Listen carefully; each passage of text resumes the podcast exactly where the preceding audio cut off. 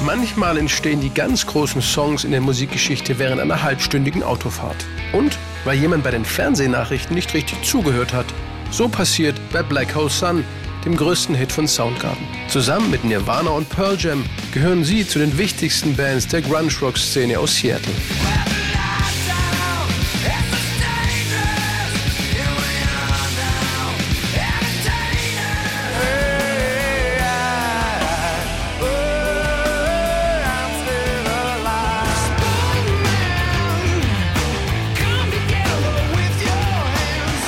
Idee zu Black Hole Sun kam dem 2017 verstorbenen Soundgarden-Sänger Chris Cornell Ende 1993 tatsächlich bei einer Autofahrt nachts um vier. Er war gerade auf dem Weg zurück von einer Aufnahmesession in den Bear Creek Studios in der Nähe von Seattle. Den Songtitel hatte Chris Cornell da schon seit einiger Zeit im Hinterkopf. Eines Abends hat er bei den Fernsehnachrichten nicht richtig zugehört und nur bla bla bla Black Hole Sun bla bla bla verstanden. Dachte er, aber egal, es passte einfach zu der Melodie, mit der er bei der nächtlichen Autofahrt in seinen Gedanken spielte, erzählte Chris Cornell später. Alles war da. Sogar das kleine Gitarrenriff. Ich habe es im Kopf dann am Laufen gehalten, damit ich es nicht vergesse. Zu Hause habe ich es in einen Kassettenrekorder gepfiffen. Ich habe allerdings nie wieder reingehört. Es war nur für den Fall, dass ich es vergessen könnte. Am nächsten Tag habe ich dann den Text geschrieben.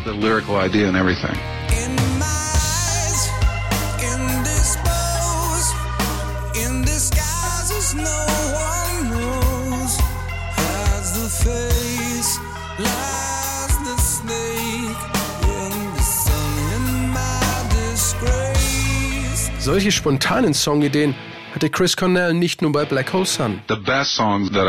Die besten Lieder, die ich je komponiert habe, sind so entstanden. Ich habe sie nicht geplant oder mich bewusst hingesetzt, um einen Song zu schreiben. Speziell bei Black Hole Sun. Das habe ich in meinem Keller eingespielt. Eine schreckliche Aufnahme. Ich habe einfach alle Instrumente inklusive Schlagzeug schon mal angelegt, aber es war das gleiche, was später auf dem Album gelandet ist, nur eine schlechtere Version davon. Damit bin ich zur Band gegangen, sie konnten sich das anhören und dann sagen Daumen hoch oder Daumen runter. Gitarrist Kim Tayil, Drummer Matt Cameron und Bassist Ben Shepard sind begeistert. Es gibt ein klares Daumen hoch. Noch aber weiß keiner, dass Black Hole Sun zu einem der Rocksongs der 90er Jahre und zum größten Single-Hit für die Band werden sollte. Er erscheint im März 1994 auf Super Unknown, dem vierten Album von Soundgarden. Ein Jahr später wird Black Hole Sun mit einem Grammy für die beste Hardrock-Performance ausgezeichnet.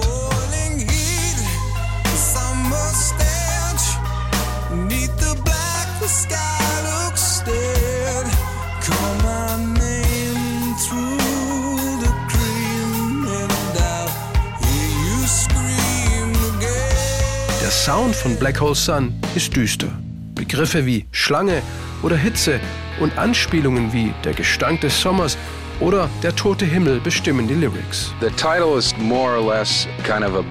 Es geht mehr oder weniger darum, um Hoffnung zu bitten oder nach Hoffnung zu greifen aus einer Depression heraus oder weil man sich verloren oder traurig fühlt. Aber der Text ist eher von der Musik inspiriert, so ein bisschen träumerisch. Ich hatte da nichts Genaues im Sinn.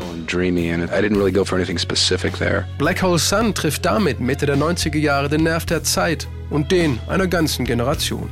Kurz nachdem der Song veröffentlicht wurde, nahm sich Nirvana-Frontmann Kurt Cobain im April 1994 das Leben. So wie Chris Cornell 23 Jahre später auch.